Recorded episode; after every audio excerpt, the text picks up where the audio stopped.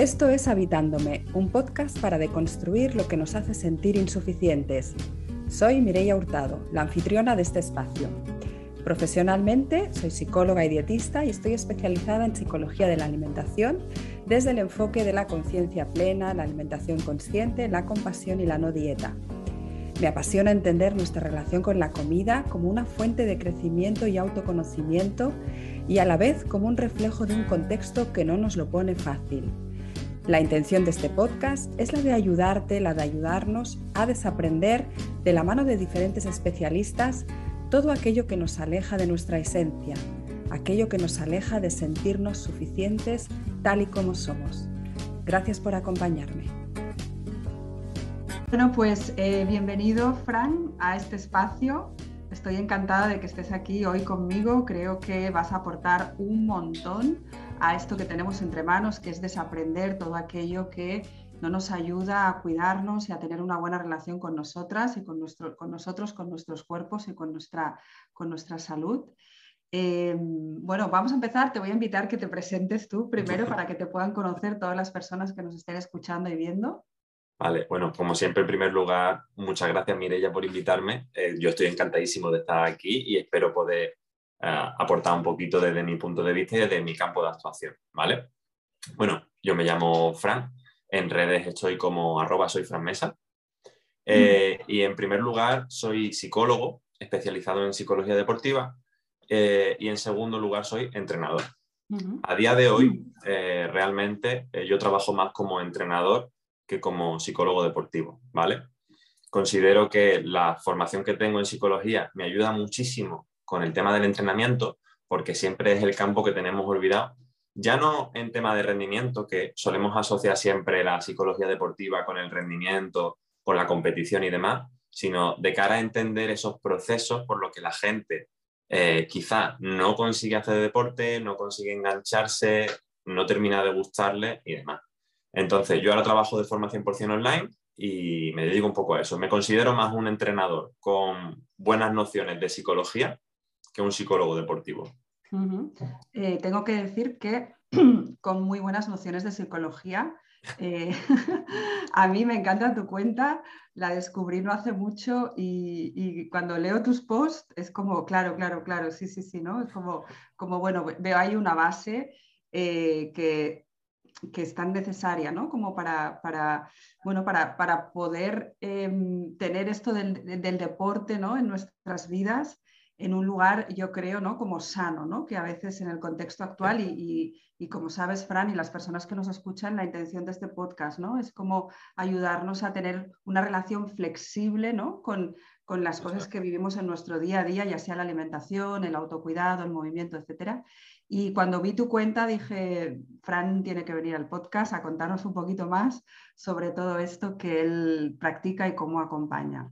Entonces, eh, quería empezar, Fran, Em, que yo creo que un poco ya lo has contestado, pero por si quieres ayudar, eh, eh, aportar algo más, ¿cómo, cómo crees que, o, por tu experiencia, cómo ayuda la psicología del deporte o la psicología a la relación, cómo nos puede ayudar a la relación que tenemos con el deporte, con el movimiento en general? Vale, bueno, en primer lugar, eso que has hecho de la psicología o la psicología del deporte, yo creo que al final la psicología del deporte es simplemente la psicología de, de siempre, ¿vale? Pero aplicada un poco más al contexto deportivo. ¿En cómo puede ayudar? Mira, pasa una cosa. Eh, eh, en entrenamiento tenemos un montón de estudios, tenemos un montón de información sobre cómo hacer un entrenamiento perfecto, súper adaptado a la persona en cuanto a ciertas variables mecánicas, fisiológicas y demás. ¿Cuál es el problema? Que por mucho que yo te paute un entrenamiento que es perfecto para ti, para tus características, para tu deporte, para todo, si tú no realizas ese entrenamiento porque no está adaptado a tu tiempo, al material, o simplemente no está adaptado a lo que te gusta, ese entrenamiento va a ser un fracaso absoluto. Entonces, la psicología en este caso nos ayuda a entender cómo hacer que esa persona empiece a hacer ejercicio y a adherirse a un plan de entrenamiento o a hacer ejercicio simplemente sin un plan, ¿vale? Porque no hace falta que tengamos un plan siempre que vamos a hacer ejercicio, de forma mucho más eficiente y mucho más sana, ¿vale? Porque al final, si yo te pongo un entrenamiento que va a ser perfecto de cuatro días, de una hora y media, pero tú, por tus características, por tu historia de aprendizaje, por lo que sea, no estás acostumbrada a hacer eh, ese tipo de entrenamiento o quizás no te gusta o quizás mm, el gimnasio no es un sitio que te parezca demasiado agradable y con razón, pues por mucho que yo te ponga el plan perfecto, ese plan está abocado al fracaso absoluto. Entonces la psicología nos ayuda ahí, a ver cómo podemos hacer para que esa persona realmente empiece a formarse un hábito dentro del deporte y pueda empezar a alcanzar su objetivo. Claro. Eh, desde tu experiencia, Fran, eh, ¿cuáles son como un poco los, condicionantes o, los aprendizajes que llevan a la gente a tener como esa mala relación con el movimiento? ¿Qué dirías ahí? vale, aquí hay muchísimo, ¿eh? porque es que... Vaya pregunta. Es que lo, lo, raro, sinceramente, lo raro creo que es que la gente tenga una buena relación con el deporte teniendo en cuenta el mundo en el que nos movemos. Claro. Sinceramente. Vale, mira, todo eh, empieza ya desde bien pequeñita, ¿vale? En el colegio. Mm. Porque ya en el colegio, con las clases de educación física, y me consta que ya se está empezando a cambiar todo este tipo de cosas, mm. pero en educación física ya se mandaban unos mensajes un poco mm, difíciles de tragar, ¿vale? Eh, siempre se apartaba a las niñas para jugar al fútbol, en función del cuerpo que tuviera, pues te elegían el primero, te elegían el último, eh, te obligaban a llegar a unos estándares de, resistencia o de fuerza o de lo que sea, que igual pues no son tan estándares y no todo el mundo llega a ellos y lo único que hace es que te sientas un poco fracasado o fracasado, ¿vale? Entonces, ya desde, desde peque creo que empieza ahí, en cómo empezamos a relacionarnos en las clases de educación física y cómo eh, y los mensajes que se nos mandan sobre nuestro cuerpo, ¿vale? Mm, si estás muy delgado, si estás muy gordo, eh, se te pone como que no tienes un cuerpo para hacer deporte, no tienes un cuerpo apto para hacer deporte, no tienes un cuerpo apto para el movimiento.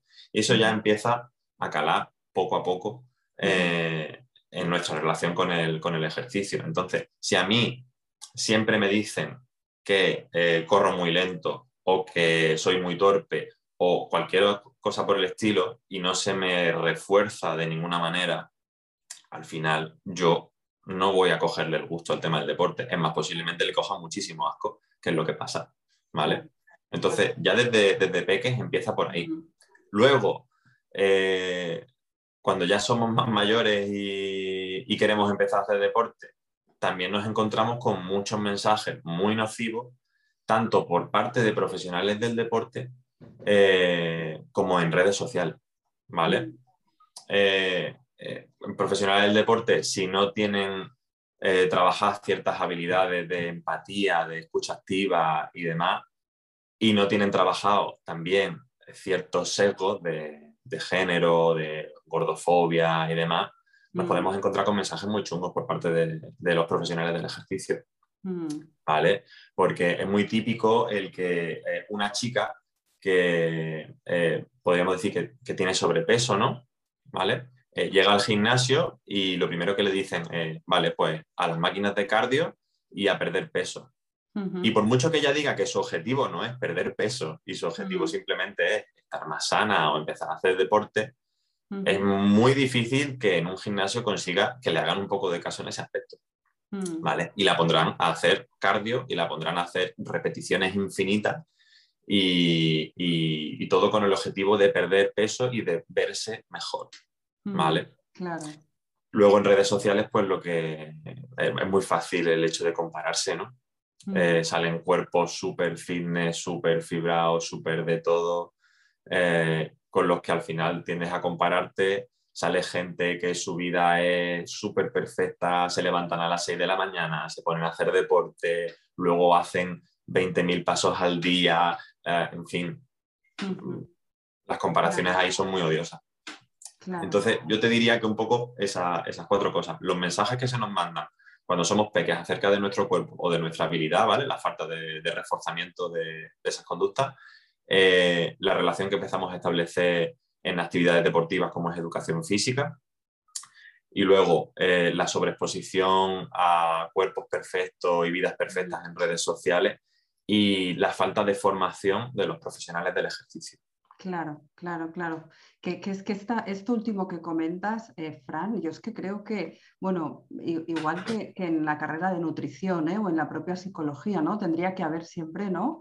Una, una asignatura o un apartado para poder trabajarnos, ¿no? Todos estos sesgos de la cultura de la dieta, del, bueno, de todo lo que tenemos aquí encima de la mesa, ¿no? Que, que hacen ¿no? que, al final ese tipo de mensajes ¿no? que se lanzan em, continuamente eh, las personas ¿no? Em, estén, mm, digamos, mientras están haciendo la práctica, se estén relacionando con su propio movimiento desde ese lugar ¿no? de, no suficiencia o, de, o, de, perseguir ese objetivo o ese logro y están perdiendo ¿no? en ese proceso los posibles refuerzos innatos, ¿no? Yo creo que un poco todo lo que has comentado, lo que tiene en común, a ver si estás de acuerdo conmigo, Fran, es que al final el refuerzo siempre es el conseguir el logro, el objetivo, ¿no? Y no se pone el foco, ¿no? En el camino, en el refuerzo innato de que al final nuestros cuerpos necesitan movimiento, ¿no? Y el movimiento les sienta bien, ¿no? Es una necesidad humana desde el principio de la evolución que, que por desgracia, por el contexto social, que estamos un montón de horas sentados, pero luego también por otro lado, porque cada vez que hablamos de movernos, en la conexión siempre está, ¿no? Con ese resultado, con ese objetivo, con ese logro, ¿no? Y se pierde el posible beneficio del camino. Eso es. De hecho, eh, ese, eh, ese poner el foco en el objetivo, además es un fallo muy, muy grande porque el objetivo nunca llega. O sea, nunca consigues ese logro. Eh, el cuerpo perfecto Nunca te parece perfecto, siempre quieres más. Podría ganar más masa muscular, podría estar más seca, podría, podría, podría. Entonces, nunca, realmente nunca se alcanza y te pierdes todo eso que dices tú en medio del camino de, hostia, no te fijas en que eh, gracias al deporte puedes ir andando a muchos sitios, puedes subir escalera y llegar a sitios que a lo mejor no podrías llegar si no es de esa manera. Eh, te sientes mejor en tu día a día, mm, tienes más salud, en fin. Hay muchísimas cosas que te da el ejercicio y el deporte que si el foco está puesto en un resultado y además en un resultado estético, mm. eh, hay mucho, te pierdes muchísimo. Y con respecto al tema de, la educación esa no transversal en, género, en cultura de la dieta y demás, es que es súper, súper, súper, lo que considero súper importante. Y cuando se habla de estas cosas, eh, la gente parece como que, bueno, que si eres psicólogo deportivo o si eres entrenador, no te tienes que meter en estas cosas porque eso es política. Y aquí la política no pinta nada, nosotros hemos venido a hablar de deporte. Y nada más lejos de la realidad es que si no, y más como psicólogo, es decir, si no entendemos el contexto en el que se están llevando a cabo este tipo de conductas, no vamos a conseguir poner sobre la mesa soluciones eficaces. Claro. Claro, claro, claro. Qué importante este mensaje. ¿eh? Bueno, lo vamos a grabar aquí, lo, utilizaremos esta frase para, eh, publicitar el, episodio contigo, Fran. Vale.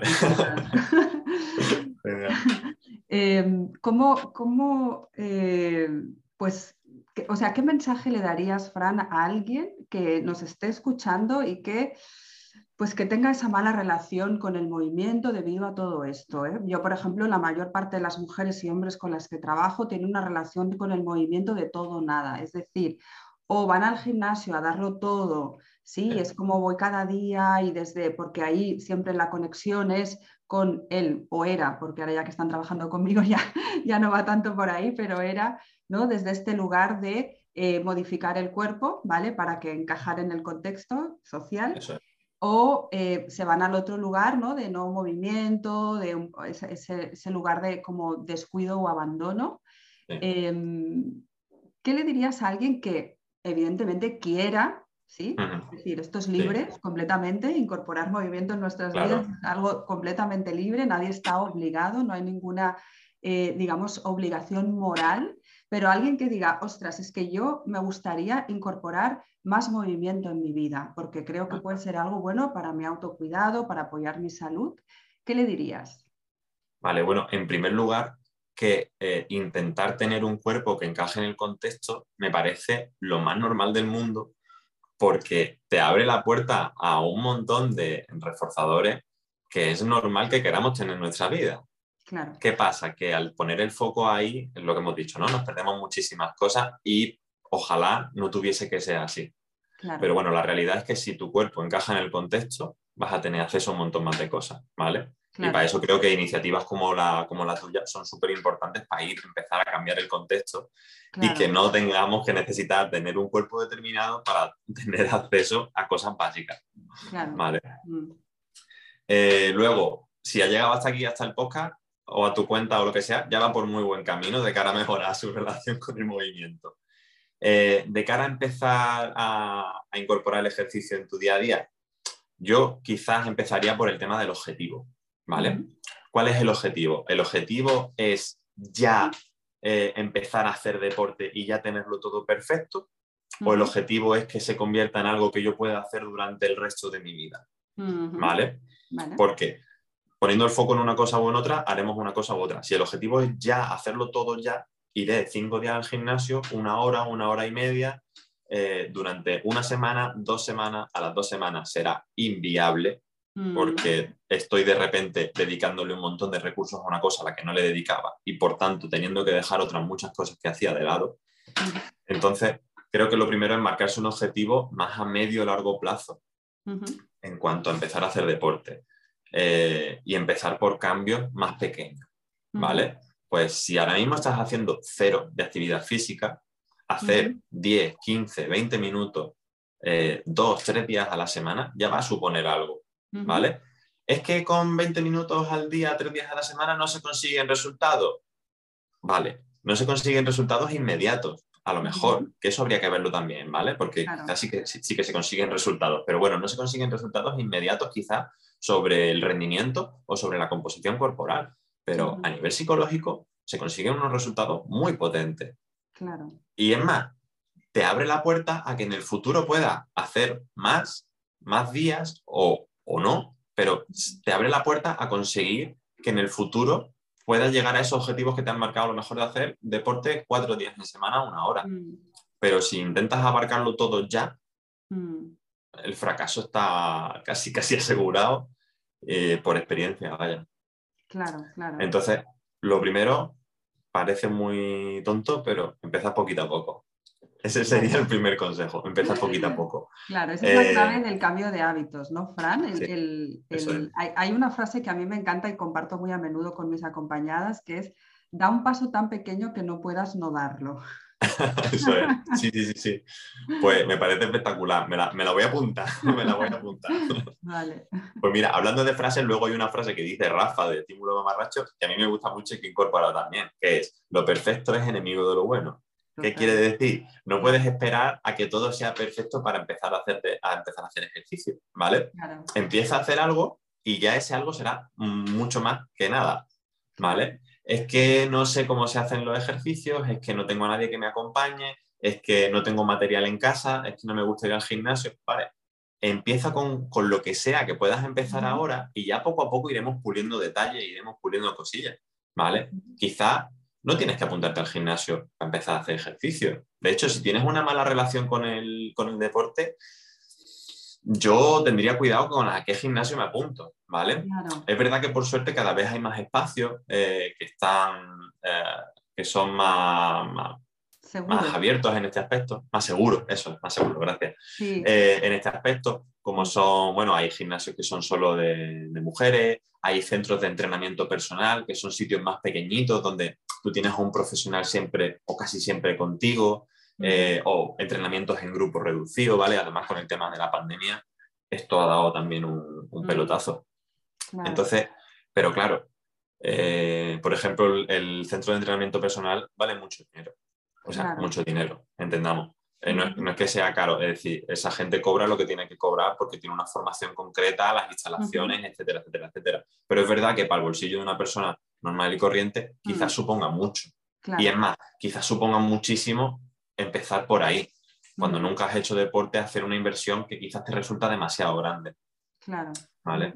Entonces, eh, adecuarte a lo que tienes ahora. ¿Qué, qué posibilidades tienes? ¿Entrenar en casa sin ningún tipo de material? Venga, vamos a ver. Mm. Hay vídeos en YouTube, hay cuentas de Instagram que comparten muchas cosas. De hecho, yo mismo quiero empezar a, compartir cosas para que la gente pueda hacer en casa, ¿vale? cuando trabajaba, yo trabajé en una clínica de fisioterapia y hicimos una, pequeña guía para entrenar en casa durante la pandemia. Entonces me gustaría hacer algo, algo más con respecto a eso. Y bueno, recordad eso, que cualquier cosa es mejor que cero, ¿vale? Qué bueno, sí. Sí, y, o sea, como teniendo eh, desde la perspectiva de psicología, Fran, ¿no? Como esta parte, ¿no? De que, que, puede ayudarte a hacer de eso un hábito a largo plazo y hay algo que, sea, que es clave, ¿no? Y es que, que conectes, que explorar como diferentes opciones, porque aquí probablemente venga la pregunta, ¿no? ¿Y qué tipo de movimiento, ¿no? Claro. Porque ahora, por ejemplo, en redes está tan de moda eh, todo el tema de fuerza, etcétera, ¿no? Entonces, como eh, vale, y la pregunta sería, ¿no? ¿Y qué tipo de movimiento? ¿Qué contestarías a eso? A ver, si podemos elegir, sí. Eh, entrenamiento de fuerza, sin duda. Vale. O sea, sin duda, entrenamiento de fuerza. Ahora bien, es que a ti el entrenamiento de fuerza no te gusta. Perfecto, pues cualquier otra cosa. Vale. Cardio, bici, andar. Mira, eh, hay otra cosa que, me gusta mucho comentar de cara a empezar a hacer ejercicio y es el asociarlo a cosas agradables. ¿vale? O a cosas que te gusten. Pues el, hecho de hacerlo con música, el hecho de hacerlo con, gente, todo ese tipo de cosas son, son, pueden ayudar mucho. Entonces, por ejemplo, que lo hablaba con Rafa también en el directo y demás, eh, las clases de Zumba. Claro. Que ahora las tienes, que ahora las tienes online, que son divertidísimas. Es que no es entrenamiento de fuerza, es que eso no es lo más óptimo para, para mejorar las capacidades físicas. Que sí, que sí que no es lo más óptimo, pero que ya está haciendo algo, que ya es mucho mejor que no hacer nada. Que lo que no es óptimo es decirle a la gente que tiene que hacer entrenamiento de fuerza por narices mm. sin tener en cuenta ni lo que le gusta, ni las posibilidades que tiene, ni nada. Eso sí que no es óptimo. Mandar el mensaje de tienes que hacer entrenamiento de fuerza porque si no, no vas a conseguir eh, lo que quieres, me parece un error mm, espectacular. Podemos decir que el entrenamiento de fuerza es lo mejor del mundo. Yo estoy de acuerdo, el entrenamiento de fuerza es lo mejor.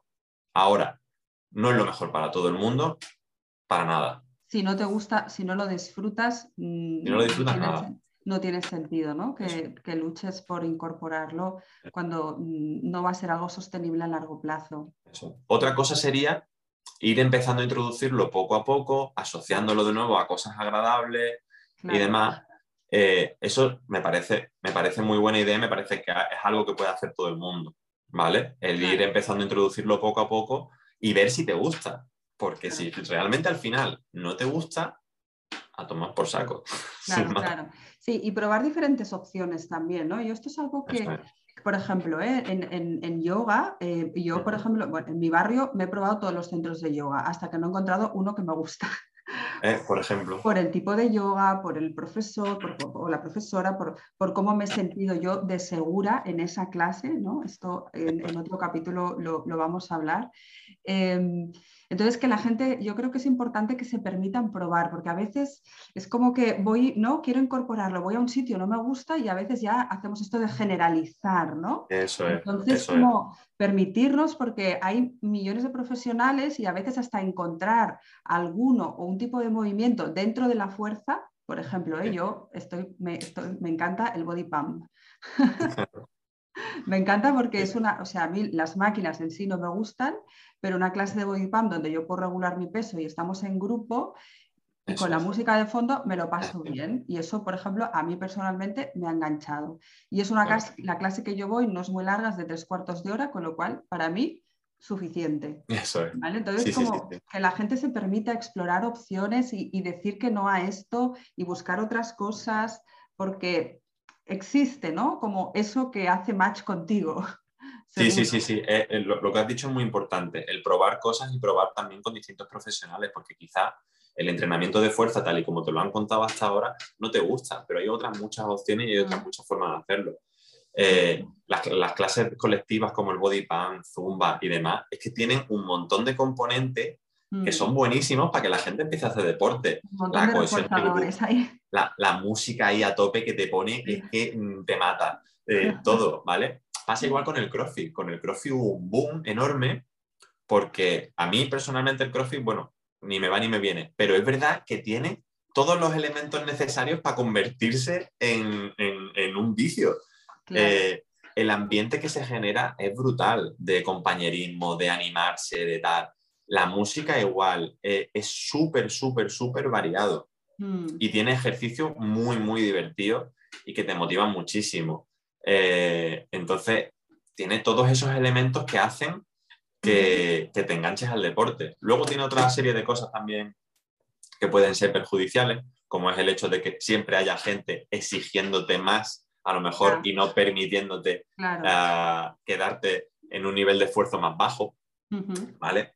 Pero bueno, eso para otra cosa. El CrossFit tiene muchísimas cosas positivas.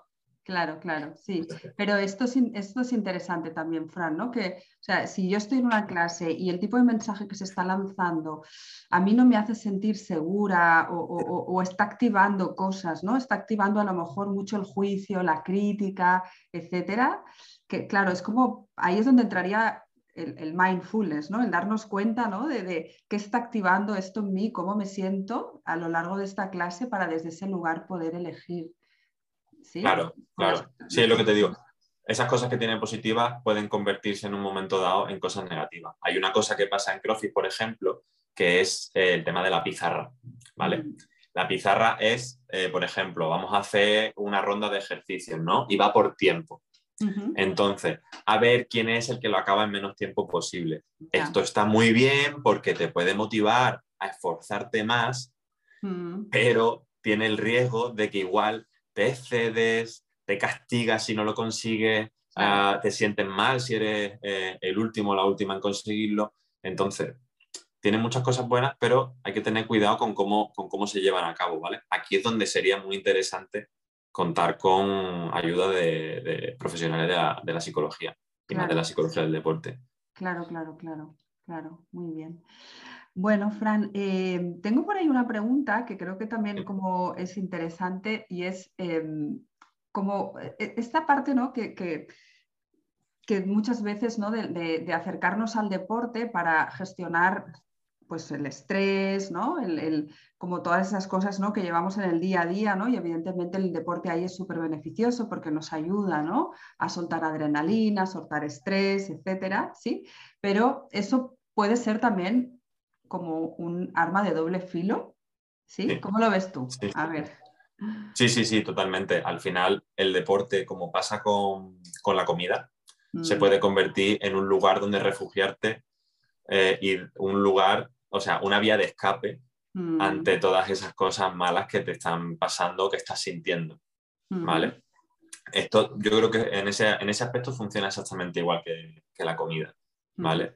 la gente se, refugia muchísimo en el tema del deporte eh, para evitar sentir eh, esas emociones desagradables, para, por ejemplo, evitar sentirse eh, que su cuerpo no es válido o para evitar el hambre, por ejemplo, también. Claro, puede, tener, puede tener connotaciones muy, muy negativas en el deporte y de hecho las tiene. Hace poco, de hecho, hice un post sobre el tema ¿no? de la de, este tipo de cosas, ¿no? De que el deporte tiene muchísimas cosas buenas, pero también puede tener muchísimas cosas malas. Todo mm. depende de cómo, eh, de cómo se enfoque y de cómo lo vayas practicando. Claro, desde el lugar que lo hacemos. Exactamente. Mm, claro, sí, eh, porque ahí ahora, pues como está viendo todo este boom, ¿no? Del, del, del running, y, las medias maratones y las maratones, ¿sí? Sí, sí, sí, Y eso, pues bueno, ¿no? Que puedes ver ahí a esa persona, ¿no? Que dices, wow, ¿no? Pues oye, qué, qué bien, ¿no? Que está consiguiendo correr todo eso, pero muchas veces no sabemos lo que hay detrás, ¿no? Y a veces, eh, pues muchas veces podemos utilizar, ¿no? Este tipo de conductas, como tú dices, ¿no? Como para para no sentir, para aliviar, para no estar presentes ¿sí? en cosas que a lo mejor tenemos en casa, dificultades, laborales, etcétera.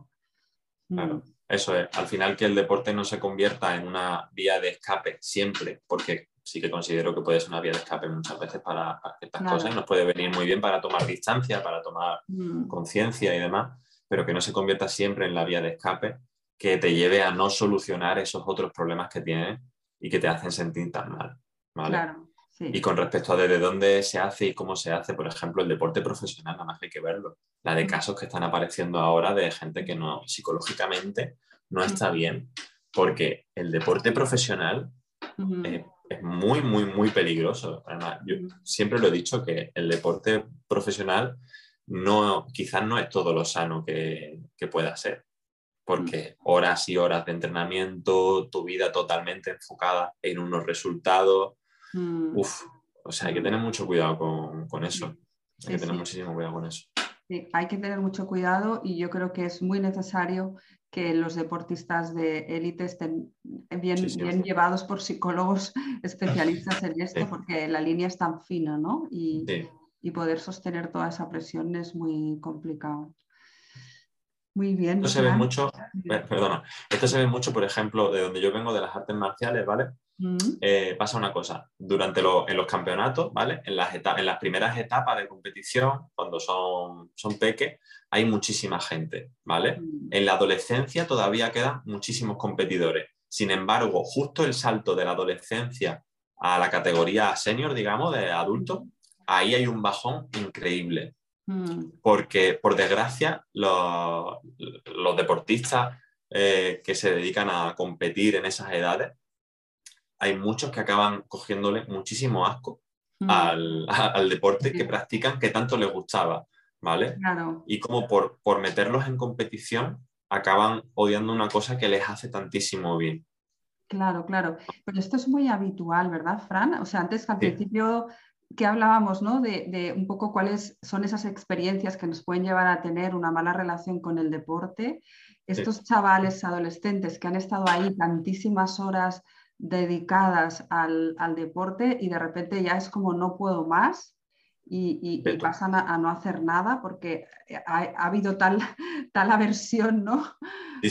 a, esa experiencia que, que al final acaban abandonando. Sí, sí, sí. Yo de hecho me he encontrado con muchos casos así, ¿eh? de, chicas o chicos que, antes hacían deportes de competición y ahora es que les cuesta, un, les cuesta un mundo moverse porque les han pillado mucho asco o porque la relación que tienen con el ejercicio parte de ahí, de esa competición, de ese machaque, de ese... Claro, claro de ese sitio pocas cosas se pueden conseguir. Claro, claro, exacto.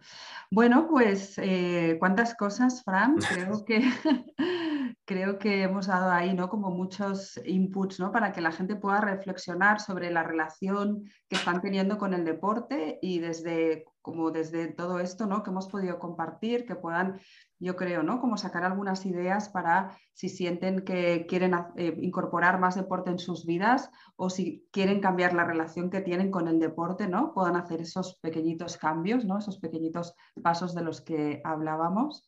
Así que muy agradecida de que hayas estado aquí compartiendo conmigo y con todas las personas que nos, que nos van a ver y escuchar. Em, compártenos, Fran, cómo te pueden encontrar, cómo es tu forma de trabajar, por si alguien quiere eh, pues bueno, poder que, les puedas acompañar en este camino. Claro. Bueno, a ver, muchísimas gracias. la verdad es que se me ha, sido súper entretenido, no sé ni cuánto llevamos. ¿eh? O sea, se me ha pasado volando, al final nos hemos... ha estado muy, muy guay. Eh, yo creo que cada vez más son más profesionales, tanto de la psicología como de la nutrición, como del deporte, como de la fisioterapia y la medicina también, que van entendiendo la importancia que tiene todo este tipo de cosas que hablamos y creo que el contexto está empezando a cambiar a muy positivo en este aspecto, aunque nos queda muchísimo que hacer, pero muchísimo. Pero cada vez más está, está creo que se está cambiando, ¿vale? Eh, bueno, me pueden encontrar principalmente ahora mismo en Instagram, en arroba soy. Eh, también estoy intentando estar en Twitter con arroba franan barra baja, creo pero la verdad es que en Twitter no lo consigo. Eh, sobre todo en Instagram donde estoy. Y bueno, eh, aparte de como psicólogo deportivo, como ya he dicho, eh, de, forma online, trabajo como entrenador totalmente también online. Y bueno, mi forma de trabajar un poco es esa. trabajo también con deportistas de rendimiento, ¿vale? De cara a conseguir objetivos deportivos concretos.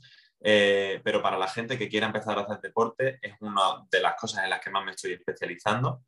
Eh, yo funciono a través de una valoración, tanto entrevista inicial para ver cuáles son tus gustos y demás, como una valoración más física, más de ver cómo te mueves y eso. Y la verdad es que siempre trabajo con objetivos de, eh, bueno, encontrarse mejor, eh, mejorar la salud, mm, mejorar la relación con el deporte y no trabajo con objetivos de, por ejemplo, de pérdida de peso o de recomposición corporal, ¿vale? Ya me ha pasado alguna vez que me han llegado casos de decir, yo lo que quiero es perder peso. Pero mira, yo con perder peso eh, no trabajo como tal. Es decir, evidentemente, si empiezas a hacer ejercicio y, tu relación con la comida es buena y demás, pues puede ser que haya una recomposición corporal. Se puede dar. Pero también puede no darse. Claro. Y ese, no es, y ese no va a ser el objetivo con el que yo voy a trabajar. Si se da, para adelante. Que no se da, para adelante también. Pero yo no trabajo con objetivos eh, físicos como tal, de, imagen corporal, ¿vale? Al final, considero que la imagen corporal es un, eh, un efecto secundario que puede o no darse del deporte, pero no creo bajo ningún concepto que deba ser el foco principal. El motivador, claro. Muy bien. Bueno, pues yo creo que, vas, a, vas, a, poder inspirar y ayudar a muchas personas con tu enfoque, que es súper necesario en el contexto actual para poder cambiar este contexto en el que vivimos que hace tanto daño y que activa tanto esa voz de no suficiencia, ¿no? que es la que pues desde este podcast vamos a intentar eh, por lo menos eh, inspirar para que la gente tome conciencia de qué alimenta esa voz de no suficiencia y que puedan dar pequeñitos pasos para vivir pues, una vida más plena, más satisfactoria y cuidándose desde un lugar de más libertad. Un placer tenerte aquí, Fran. Muchas gracias, Ella. A ti, un abrazo. Chao. Un abrazo. Y si quieres descubrir si una relación saludable con la comida es posible, escucha mi masterclass en mireyahurtado.es barra suscripción. Gracias por escuchar mi podcast Habitándome. Si te ha gustado, dale like.